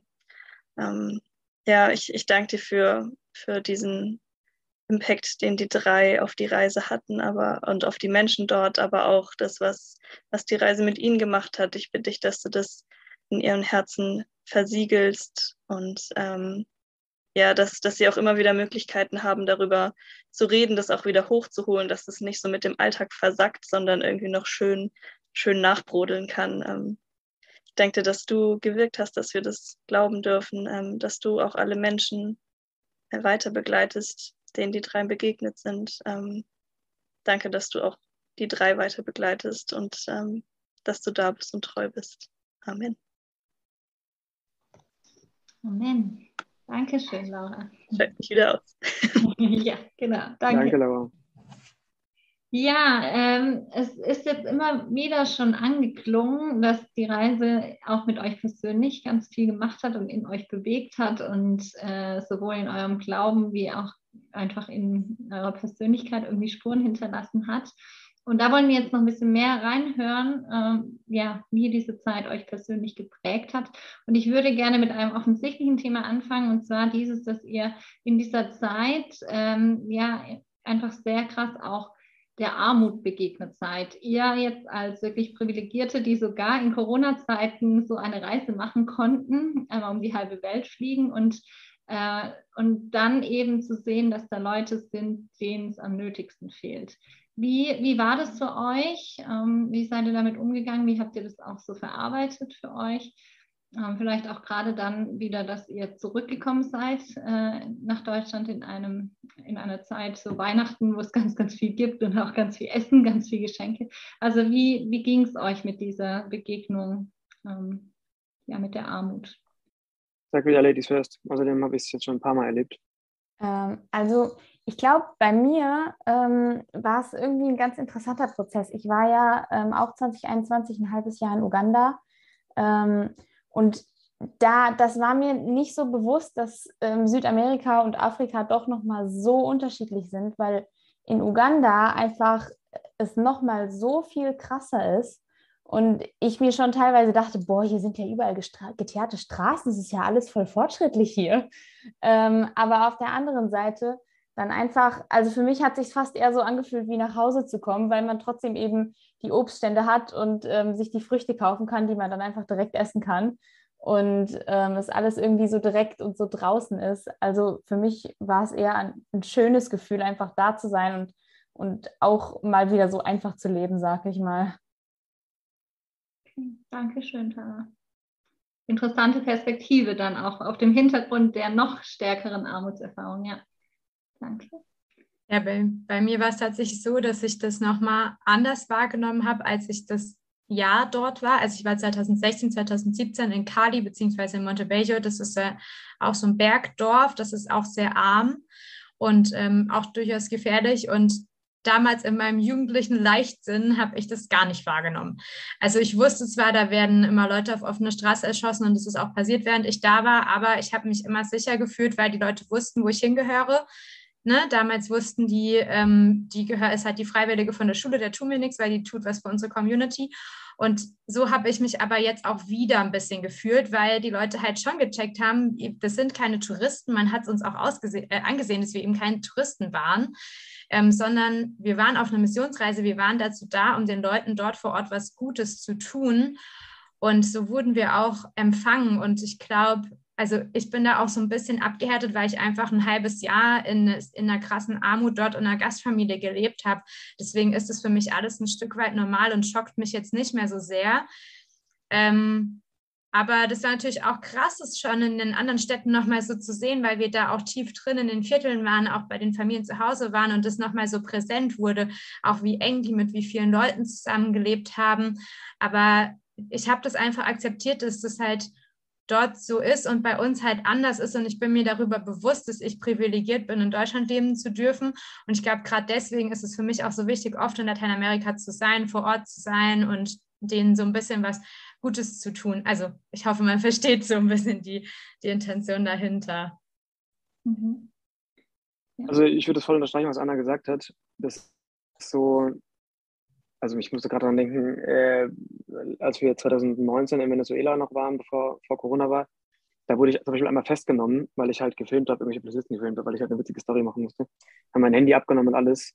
Und ich habe, äh, dann haben die halt gesagt, ich musste denen das alles zeigen am Handy und so, habe denen gezeigt, was wir da machen. Und dann hat der Typ einfach gesagt, ach, Sie sind Missionar und Sie machen das für mein Land und, und so. Und der war so bewegt, dass er mich einfach wieder rausgelassen und wieder los, losgelassen hat. Ich durfte mein Handy behalten und alles. Ähm, das ist schon, das ist schon echt, man ist da einfach irgendwie anders unterwegs mit einer anderen, mit einer anderen, einem anderen Claim. Aber ich bin mir, also ich bin jetzt nicht, nicht ganz sicher, in welche Richtung deine Frage geht, Deborah, weil, also ich glaube, für mich ist das super wertvoll für mein deutsches Gehirn, da mhm. zu sein, nicht nur da zu sein, sondern da auch gute Dinge zu tun. Ich könnte das hier in Deutschland auch machen, mich quasi die ganze Zeit hinzugeben für andere Leute, aber da ist halt eine bewusste Entscheidung. Man fliegt dahin und ab dem Tag, wo man da landet, ab dem Moment, wo man da landet, ist man, weiß man, die nächsten zwei Wochen gehören einfach nicht mir, die nächsten zwei Wochen gehören den Menschen um mich rum und am Ende ist man trotzdem der, der am meisten inspiriert und gesegnet da wieder weggeht. Das ist echt krass. Also mir hilft es total, in diesem kurzen Reflexionsding habt ihr es gesehen, dass es für mich auch theologisch voll wichtig ist, Menschen, die ich so gern habe, die einfach eine andere Art und Weise haben, ihren Glauben auszuleben. Das ist für mich so inspirierend. Ich kann mich in Deutschland so im Kreis drehen und denken, das kann nicht sein und die denken das aber und warum akzeptieren die die nicht und so. Und in Südamerika ist es einfach so, einfach mal ganz anders. Andere theologische Situationen, ähm, generell andere Situationen. Da ist man einfach, man klickt direkt, man hat direkt so mit den Freunden, man ist so super eng direkt. Also es sind so in jedem Bereich meines Lebens ist alles einfach anders und das ist total wertvoll für mein deutsches Gehirn, da zu sein. Ich glaube, das erlebt man auch, wenn man nicht jetzt oft da war und nicht da irgendwie Freunde hat, sondern ich glaube, das erlebt man auch direkt. Ähm, also Tara hat es auch oft gesagt, das ist, ich meine, Tara, du hattest deine Erlebnisse in Uganda, das ist natürlich auch nochmal krasser. Ähm, genau, aber ich glaube, es ist einfach eine, eine extrem gute Ergänzung zu einem deutschen Alltag. Mhm. Und es ist wirklich so, dass man die Dinge, die man da erlebt, hier nicht erleben kann natürlich, weil es ein anderes Land ist, natürlich, weil es eine andere Kultur gibt, andere Situationen, viel ähm, ganz andere Bedürfnisse, das ist materialistische Bedürfnisse. Hier in Deutschland sind es vielleicht eher soziale, seelische Bedürfnisse. Aber vor allem liegt es halt einfach daran, dass es eine ganz bewusste Entscheidung ist. Und das macht was mit einem. Das macht was mit einem, weil die, ne, im Theater sagt man, den König spielen die anderen. So wie die anderen reagieren, macht das was mit mir. So ist da auch. Die anderen wertschätzen sein so krass, weil man eben so viel Aufwand betreibt, um da zu sein das ist einfach anders. Und ich könnte das nochmal theologisch sogar äh, interpretieren, dass das auch einen riesen Wert in, in, so einem, in so einer geistlichen Welt hat, dass man eben so viel dafür tut, an diesen einen Punkt zu kommen, wo du in irgendeinem Busch stehst und für irgendjemanden betest. Das hat einfach was anderes, als wenn du hier vor die Straße gehst und mit jemandem redest. Ist, ja, ich glaube, man kann es auch nicht so ganz erklären, aber ja, und das finde ich total den wichtigen Punkt und Aspekt, den du jetzt ansprichst, Lukas. Ich glaube, das ist auch äh, mega wichtig, diese Perspektive nochmal einzunehmen. Was hat diese Reise auch ähm, in euch verändert und was, äh, was macht es eben für einen Unterschied, wirklich vor Ort zu sein ähm, und diese Dinge mit zu erleben und mit einzutauchen und eben diese konkrete Zeit auch zu investieren. Ähm, das macht für die Leute dort einen Unterschied und ihr habt es ja auch gesagt, durch die Geschenke und dadurch, dass ihr da wart, das ist einfach eine riesen Ermutigung und ein Zeichen der Hoffnung und gleichzeitig kommt ihr eben auch ganz verändert zurück und äh, ich finde, das, das ähm, ist auch einfach ein Riesenschatz und äh, da freue ich mich total, dass wir das auch so miterleben dürfen. Und da würde mich wirklich interessieren, auch was, was ist euch aufgefallen? Was, was hat sich bei euch in dieser, in dieser Zeit verändert? Oder was ist das auch so, was nachhaltig noch bleibt? Ähm, ganz persönlich bei euch jetzt. Gibt es da was, was ihr so mitgenommen habt? Also ich fand den coolsten Veränderungsprozess, glaube ich, wirklich bei Anna. Das war einfach, ich fand das so schön, also sie sich mit so ihrem was sie ja schon erlebt hat als, als äh, Erfahrung in Südamerika, dann jetzt nochmal auf einer ganz anderen Ebene, so fast so ein, also fast wie so eine Versöhnung mit, mit der Vergangenheit irgendwie. Ich weiß nicht, da Willst du uns da ein bisschen mit reinnehmen, Anna? Ja, voll gerne. Also für mich war das wirklich so ein Hoch und runter. Und Lukas hat es ja schon gesagt, es war wirklich, also für mich persönlich war diese Reise extrem wichtig, um so mit allem mal nochmal so ein bisschen auch abzuschließen, was damals passiert ist, weil ich, als ich zu, zurück bin nach Deutschland 2017, ist, glaube ich, so gefühlt mein Herz in Kolumbien geblieben. Und ich habe da ganz, ganz lange immer gedacht, ach, wäre ich jetzt in Kolumbien und es wäre so cool, in Kolumbien zu leben. Und ich habe auch lange mit dem Gedanken gespielt, auszuwandern. Und es war für mich so wichtig, nochmal in dieses Land zu kommen, alleine oder gut, ich war jetzt mit den, mit den beiden unterwegs, aber es ist trotzdem auch so für mich alleine und zu sehen, wie ist es denn jetzt? Jetzt bin ich nochmal fünf Jahre älter, mein Leben hat sich total umgekrempelt, meine Werte haben sich geändert, das, was ich brauche, hat sich geändert. Ich bin irgendwie mit Gott unterwegs, ich glaube daran, das hat mich aus einer ganz schweren Zeit rausgeholt. Und dann zu sehen, wie ist jetzt Lateinamerika, wie glauben die Menschen dort, wie kann oder wie kann ich auch da Gott begegnen, weil wir hatten, glaube ich, mehrfach die Situation, wo, wo wir alle irgendwie gedacht haben, okay, das muss jetzt irgendwie Gott gewesen sein, der uns in diese Situation gebracht hat oder ne, so für mich vom Gefühl her habe ich jetzt irgendwie dann so gewusst, okay, das war jetzt wieder so ein Moment mit Gott. Und es war einfach so wertvoll und hat, glaube ich, auch nachhaltig einfach meine persönliche Beziehung zu Gott und auch meine Beziehung zu Kolumbien nochmal verändert. Ich würde jetzt zum Beispiel sagen, ich kann mir jetzt aktuell gar nicht vorstellen, dahin auszuwandern, zur Freude meiner Eltern, muss man ja sagen. Ähm, die ja immer schon Angst hatten, dass sie mich mal quasi verlieren nach Lateinamerika. Aber ich habe einfach da so einen großen Mehrwert drin gesehen, immer wieder diese Reisen zu machen und kann mir das auch vorstellen, nochmal eine Missionsreise da zu machen und einfach langfristig ähm, dieses Helfen, sag ich mal, ähm, diese Beziehung mit Kolumbien eben dahingehend auszubauen. Ah, richtig cool. Tara? Auch das, was, ja. Auch ganz, ganz, ganz kurz noch, zum Beispiel die Gemeinde in Bucaramanga, das war für, für dich, Anna, auch ein also war, glaube ich, generell ein wertvoller, wertvolles Kennenlernen, aber es war für dich auch, du bist ja auch jetzt in Deutschland gerade so ein bisschen, guckst mal hier eine Kirche an, hier eine Kirche an. Ähm, wie funktioniert Kirche eigentlich und so, und da mal zu sehen, wie so eine Kirche halt auch brennen kann. Das war schon, also Bukaramanga, die waren schon echt, die waren schon echt on fire, die Leute. Mhm. Auch gerade der Pastor, ey, boah, ganz kurz, eine Sekunde, aber wir waren in diesem Gefängnis und die ganzen Leute saßen da auf ihren Stühlen und der Pastor, der predigt halt und haut da irgendwas raus. Und irgendwann merke ich so, sein, sein Reden wird rhythmisch. Und auf einmal fangen die ganzen Gefängnis, also die ganzen Leute im Gefängnis an, das mitzurappen. Und ich dachte so, ey, was ist das für ein geiler Moment? Ich habe, also das war so krass, weil das war so, also so mitreißend, so leidenschaftlich. Ich habe nicht gecheckt, dass es ein Song ist, den es wirklich gibt, den die halt alle kennen, ähm, von irgendeinem berühmten Rapper, der früher auch mal im Gefängnis saß. Aber das war für mich so ein krasser Moment, weil ich gemerkt habe, das ist so fast, als würde man diesem Pastor verfallen, weil der seine Worte, als würden auf einmal alle die gleichen Worte benutzen. Also die waren so richtig, hat das zu ihm gepasst, also so richtig, richtig lebendige Gemeinde, leidenschaftlich, voll pure und total true, alles da. War schon echt herrlich. Das war für dich, Anna, wahrscheinlich auch ein, mhm. mal krass, so eine Gemeinde kennenzulernen. Selbst für mich war ja. das noch cooler, obwohl ich 26.000 Gemeinden kenne. Mhm ja, das war für mich auch so dieser Moment, wo ich das erste Mal gespürt habe, ich fühle mich in der Gemeinde zu Hause, weil ich mich sonst immer so ein bisschen, also schon akzeptiert, aber nicht so voll akzeptiert gefühlt habe. Und in Bucaramanga war das halt echt so, wo ich mir dachte, so krass, hier kann ich ich sein, hier kann ich total ehrlich sein. Und die und das halt nach drei Tagen, ne? Also ja, und eigentlich nach drei Stunden. Ja, das war ja das Krasse. Ja nicht mal ein Tag. Das ja. war Wahnsinn.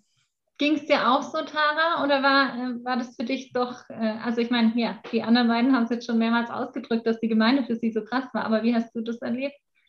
Also äh, ich meinte vorher noch so zu Anna, ja, du kannst die Frage ruhig beantworten, ich kann da nicht so viel zu sagen. ähm, also ganz kurz zu Bukaramanga fand ich auch super schön, ich habe mich auch super wohl gefühlt auf jeden Fall. Ähm, aber so generell, ich glaube dadurch, dass ich ähm, auch durch die Konzertarbeit von meinem Vater einfach schon so viel rumgekommen bin und, und so viele Gemeinden kennengelernt habe, kann mich auch da irgendwie jetzt nichts mehr, nichts mehr schocken. Ich, klar, man, man ist nicht bei allen derselben Meinung, aber man hat, man hat dieselbe Grundeinstellung in einem gewissen Maße ähm, und alle Leute sind nett und deswegen habe ich mich auf jeden Fall überall wohlgefühlt. Cool, danke. Mich äh, würde an der Stelle noch interessieren, also ihr habt jetzt schon manchmal gesagt, dass es so eine Missionsreise war. Ähm, und äh, an der Stelle würde mich interessieren, wie oder habt ihr in dieser Zeit Gott erlebt? Würdet ihr das so sagen? Also habt ihr gespürt, dass, ähm, dass es irgendwie, dass Gott dabei war oder dass er auch euch in besonderer Weise irgendwie angesprochen hat, euch begegnet ist? Oder ähm, ja, war das halt eben so der Titel drüber, aber ja, nicht so, so ganz persönlich. Möchte dazu jemand was sagen? Ja, ich glaube, bei mir war das am präsentesten. Also ich weiß nicht, wie die anderen das sehen, aber ich glaube, bei mir war das schon sehr präsent, dass ich so das Gefühl hatte, wir haben irgendwie so Gott oder wir haben Jesus im Gepäck.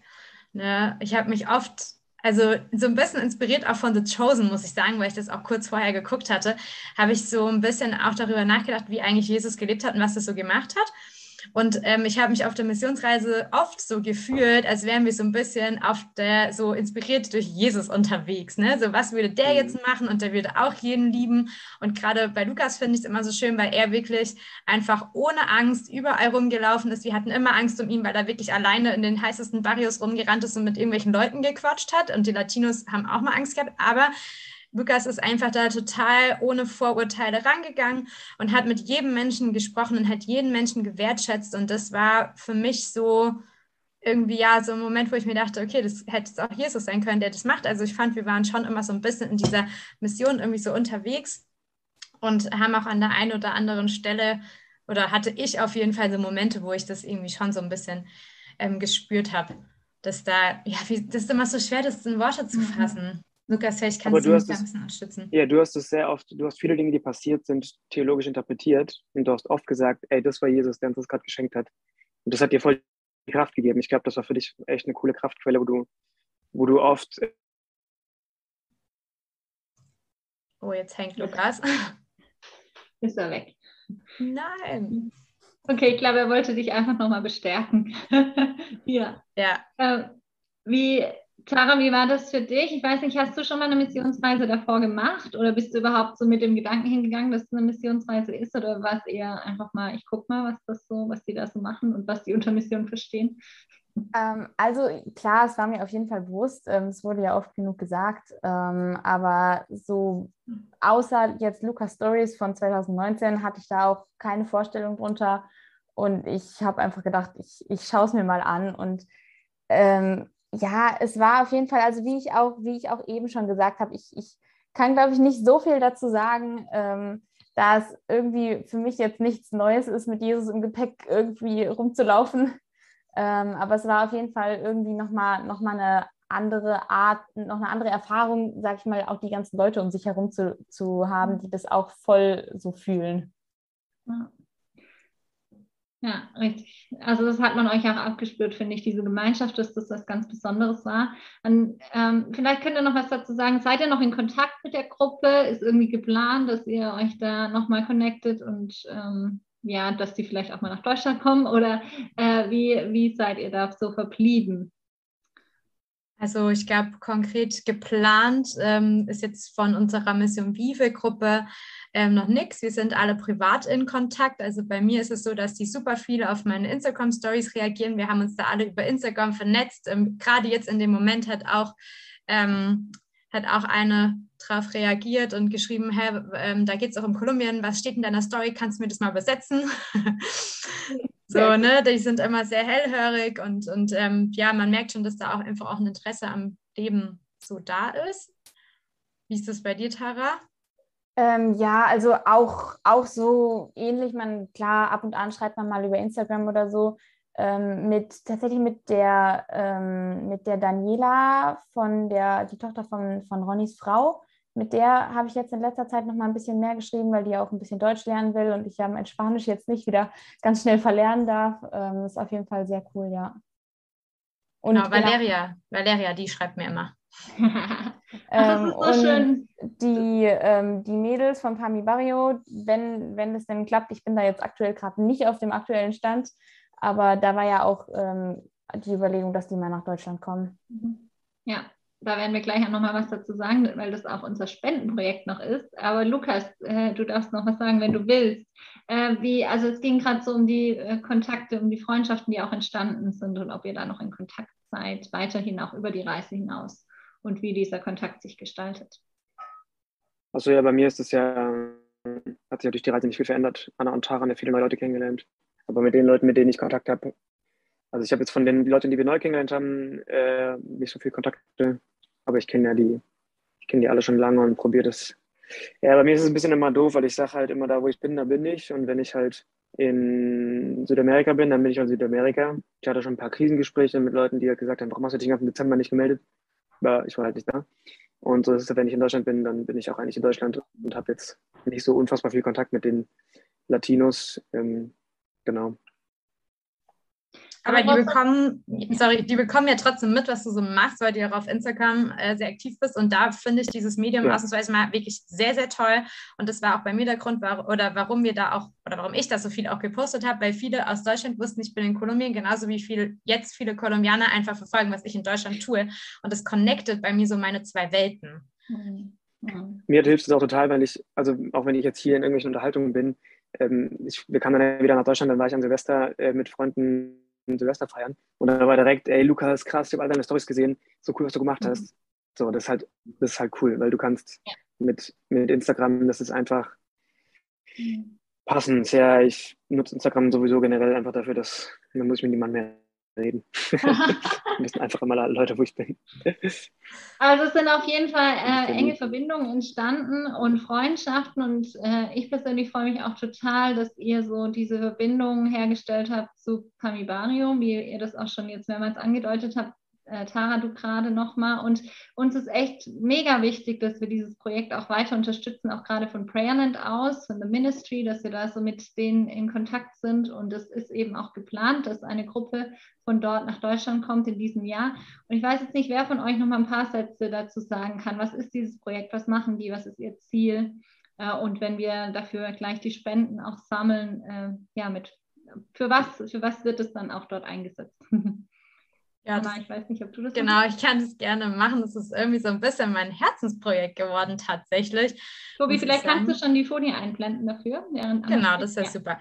Ja, also Pamibario ist eine Fundation, das heißt, es in Deutsch würde man sagen, vielleicht eine Organisation, ähm, ein Projekt, die in einem heißen, hm?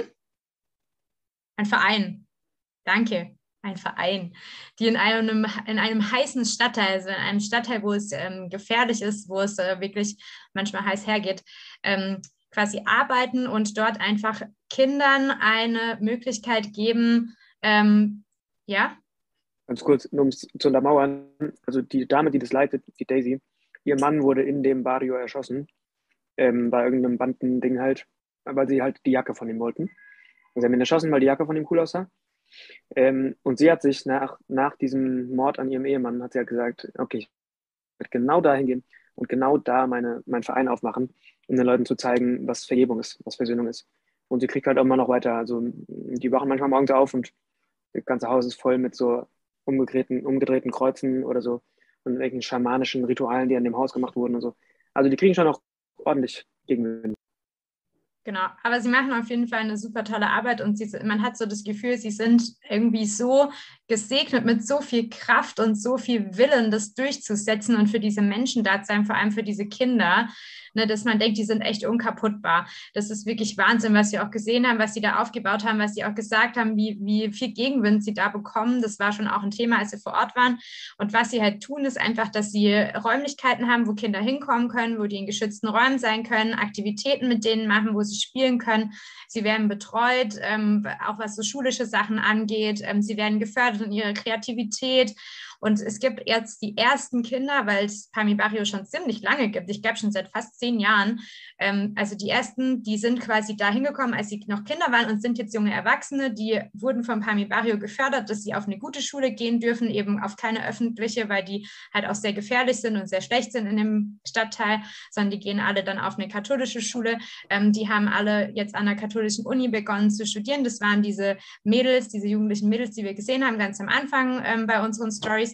Und die haben sich alles super toll entwickelt in einem sicheren Umfeld. Und was Pami Barrio halt auch macht, ist, ähm, Mädels zu helfen, die zum Beispiel von ihrer Familie verlassen wurden. Da gibt es aktuell zwei Mädels, die nicht mehr in ihren Familien leben, sondern wo quasi Pami Barrio sozusagen das Sorgerecht für die hat und sich um die kümmert ähm, eine schon, schon länger. Und was, was super krass ist, ist, dass einfach Daisy und Ronny, dieses Ehepaar, was Pami Barrio leitet, die nehmen die auf ihre eigenen Kinder. Das ist richtig krass, man spürt es einfach. Die hat auch gesagt, ich mache keinen Unterschied zwischen meiner Tochter und, und ähm, der Ellie zum Beispiel oder so. Ne? Wenn ich shoppen gehe und ich sehe ein paar Schuhe, dann kaufe ich irgendwie direkt zwei oder dreimal, weil ich weiß, ach, das wie würde den Mädels gefallen und das T-Shirt passt irgendwie denen allen.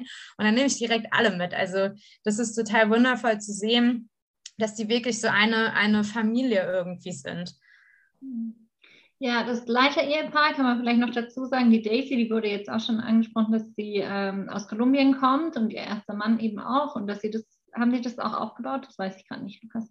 Auf jeden Fall jetzt. Äh, der hat damit erst angefangen, als der Ronny dazukommt. Okay, genau. Und der Ronny, also ihr äh, jetziger Ehemann, der ist eben aus Deutschland und daher kommt auch diese enge Verbindung mit Deutschland. Und äh, Lukas, als du dort die Bibelschule besucht hast, hast du das Projekt kennengelernt, den Verein kennengelernt. Und äh, ja, und wir wollen die wirklich langfristig auch unterstützen und ermutigen in ihrer Arbeit und gerade auch in diesen ähm, alltäglichen Herausforderungen mit den Anfeindungen und so wollen wir bewusst aus Deutschland Deutschland an ihrer Seite sein. Und deshalb laden wir euch alle ein, wenn ihr uns da mit unterstützen wollt, dann ähm, spendet und gebt da was, dass wir diesen Verein mittragen können und ja, da auch so die Freundschaft nochmal in besonderer Weise ausdrücken können. Da sind wir sehr dankbar, wenn ihr uns da mittragt. Ja, dann darf ich äh, an, zum Abschluss noch darauf hinweisen, dass wir ähm, nächste Themenabende planen. Und zwar ist der nächste schon in zwei Wochen angedacht, am 8. März. Wir wollen jetzt zwei Themenabende machen dazu zum Thema an den Grenzen Europas. Äh, genau, gibt es gerade sehr aktuelle Herausforderungen. Der erste Themenabend jetzt in zwei Wochen, da wird es um die Frage äh, mit den Geflüchteten gehen. Annika, die schon mal bei uns im Themenabend war, wird davon berichten, dass sie jetzt gerade ein, äh, eine Wanderung, eine Pilgerreise ähm, sozusagen durch Sizilien gemacht hat, mit dem Ziel, mit den Leuten vor Ort zu sprechen, wie sie die Situation erleben und was Sie für Perspektiven sehen. Da laden wir ganz herzlich dazu ein, dass ihr euch damit einschaltet, wieder eben über YouTube und ähm, gerne auch mit konkreten Rückfragen, was euch interessiert. Und dann Ende und Annika, März. Und ganz kurz, ja. Annika war auch schon, äh, Annika war auch in Lesbos und, und äh, genau, sie hat einfach generell sehr viel Erfahrung, ja. wie diese ganze Grenzsituation ist jetzt. Also sie wird nicht nur, also sie ist jetzt nicht einfach nur nach Sizilien, sondern ja. Die arbeitet da in dem Bereich und hat da sehr gute Übersicht, sehr viel besser als so der gemeine Deutsche äh, mit den paar Nachrichten, die ihr gesehen habt. Ja, ja, genau, halt diese ganz persönlichen äh, Begegnungen, von denen sie berichten kann. Und wir wollen da dranbleiben und einfach immer wieder auch solche Themen aufgreifen. Und wer da mehr Infos haben will, schaut einfach immer wieder auf unserer Homepage vorbei äh, über den Link, den ihr heute auch angeklickt habt. Da steht dann immer wieder was. An der Stelle ganz, ganz herzlichen Dank euch dreien und ihr dürft natürlich auch das Abschlusswort äh, ja, weitergeben. Was, was würdet ihr sagen, was ist so das, ähm, ja, was ihr noch miteinander teilen möchtet jetzt am Ende von diesem Abend und irgendwie ja auch am Ende von der Reise? Das war ja immer noch so ausstehend, dass ihr noch so einen Berichtsabend machen wollt und jetzt ist es sozusagen wirklich zu Ende. also was, was ist so das, was, äh, was bleibt und was ihr noch miteinander teilen wollt? Pues lo más importante es que todos ustedes vayan, que la siguiente vez no vamos los tres, sino todos. que eso sería para mí lo más importante. Entonces, ja. Das ist ein bisschen fies. Jetzt hätte doch Clara moderieren sollen heute Abend. Jetzt verstanden. Ihr müsst alle mitkommen, hat er gesagt. Ja, danke, Anna, für die Übersetzung. Okay. Das kann also schon lange, es ein, es schon lange gibt ein nächstes Mal. Lukas plant schon ein nächstes Mal, ja. Ja, genau. Wie ich, also ist halt voll mein, ähm, mein Herz dahinter, dass, das, dass wenn man da ist, halt, das ist einfach eine schöne Symbiose. Und ich glaube, es, bei manchen Menschen passt das einfach gut, bei manchen auch nicht. Ähm, von daher ist, glaube ich, das wie immer eine super Aufteilung, wie wir es auch gemacht haben, dass wir gesagt haben, ey, involviert euch irgendwie. Ob ihr uns vorher Sachen schickt, die wir mitnehmen, ähm, ob ihr von da aus ähm, Geld spendet bei so einer Reise oder ob ihr selber mitfliegt, ist natürlich subjektiv, muss es ins Leben reinpassen, aber ich finde das immer, ich finde das sehr, sehr wertvoll. Mhm. Generell einfach mal aus, aus seinem Komfortzone-Ding raus. Ich glaube, damit tut man auch den Menschen total gut, wenn man, wenn man anfängt, deren Situation zu verstehen. Das ist einfach super wertvoll. Ja. Ja, ja ich glaube. Ja, ja, sag du ich glaube, so eine Reise ist auch nie zu Ende und abgeschlossen, weil das sich das immer entwickelt, dass neue Connections entstehen, neue Projekte anstehen, ähm, man schon wieder denkt, ja, das nächste Mal könnten wir das und das machen. Und wir haben auch schon bei den nächsten Missionsreisen auch schon mal kurz irgendwie gesprochen gehabt, sogar als wir noch vor Ort waren. Also man hat so richtig gemerkt, dass es irgendwie, ja, wenn das einmal anfängt, dann reißt es einfach nie wieder ab, was ja auch super schön ähm, ist einfach. Mhm. Ja. Also ich kann mich noch daran erinnern, das ist schon relativ lange her, da kannte ich Lukas noch gar nicht gut. Da hat er mal zu mir gesagt, und ich weiß auch nicht mehr, zu welchem, um welches Land es ging. Ähm, er hätte keine Kapazität mehr in seinem äh, Herzen, noch ein, noch ein Land so tief ins Herz zu schließen. Ähm, und dann dachte ich, da hatte ich auch so ein bisschen überlegt vorher, okay, ich habe Kroatien, ich habe jetzt ganz frisch Uganda, ähm, aber Kolumbien hat es mir definitiv, oder Südamerika hat es mir definitiv auch angetan. Ähm, und genau, da wird es bestimmt noch irgendwie weitere Kontaktpunkte geben. So was wow. habe ich gesagt.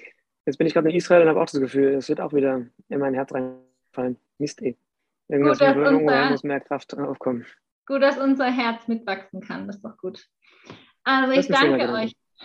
Ich danke euch sehr, äh, ja, dass ihr das überhaupt auf euch genommen habt, auch dass ihr die Brücke gehalten habt nach Deutschland und uns mitgenommen habt.